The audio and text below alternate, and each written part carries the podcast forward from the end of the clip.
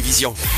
Bonsoir à toutes et tous, heureux de vous retrouver pour un nouvel épisode de votre tablé des sports. Comme chaque samedi, en direct sur Radio Chablais, nous sommes ensemble jusqu'à 19h pour une émission 100% sport, dont euh, voici le sommaire. Ce soir, émission spéciale Jeux Olympiques.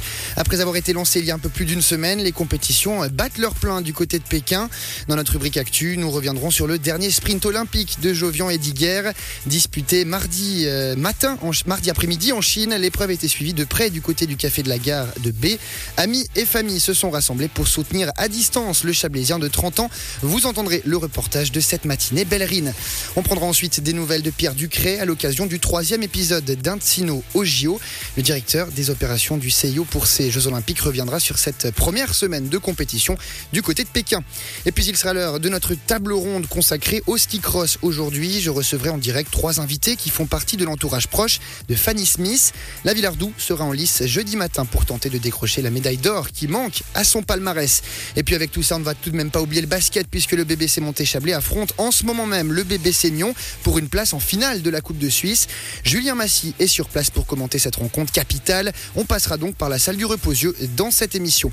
Vous savez tout, vous êtes bien installés et c'est tant mieux. Nous sommes ensemble jusqu'à 19h. Bienvenue dans la table des sports.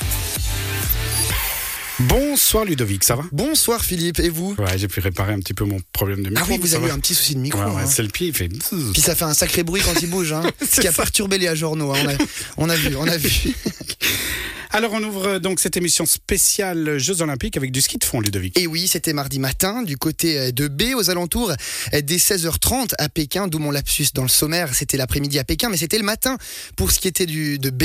Et les premières images de Jovian et Dicker, justement, sont apparues sur l'écran. Au café de la gare, amis et familles s'étaient réunis sous les bannières du Fans Club pour encourager à distance le Chablaisien qui vit ses derniers Jeux Olympiques. Plusieurs tentes, des tables et un grand écran étaient installés. Et si seul le froid s'invitait à la fête, les premiers rayons du soleil sont venus réchauffer les gorges prêtes à donner de la voix. Écoutez ce reportage. Et ça veut dire qu'il y a de la nervosité, on sait bien dans un cinquième quart de finale que tout est possible. hein. C'est peut-être euh, un exploit olympique qu'il y a au bout de ces trois minutes, un petit peu moins. On va certainement revoir ça.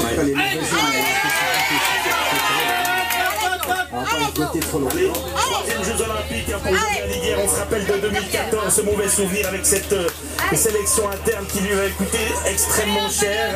Présent également.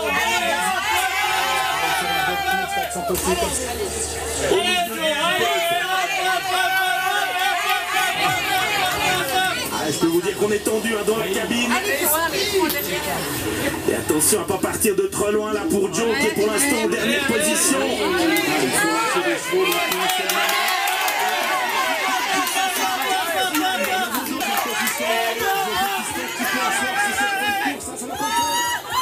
Malheureusement, ça va pas le faire.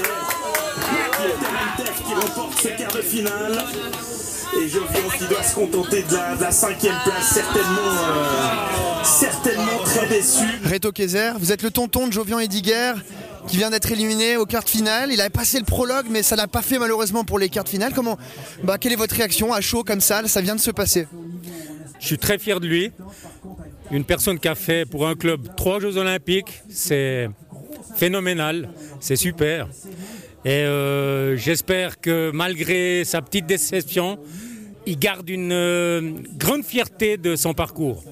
La déception, on peut l'imaginer, elle est grande pour Jovian Ediger en ce moment. Et Quand on voit tout ce monde, tout ce public de B qui est venu l'encourager aujourd'hui, est-ce que ça peut atténuer un petit peu sa déception de là où il est? Alors j'espère que ça peut atténuer. En tout cas, nous, on est très reconnaissants, très fiers. Et ça montre le travail. Et il faut. Toute la jeunesse qui est dans le ski club doit continuer à persévérer et admirer ces athlètes de haut niveau. Et de finir euh, dans les 30 premiers aux Jeux Olympiques, c'est quelque chose de fabuleux.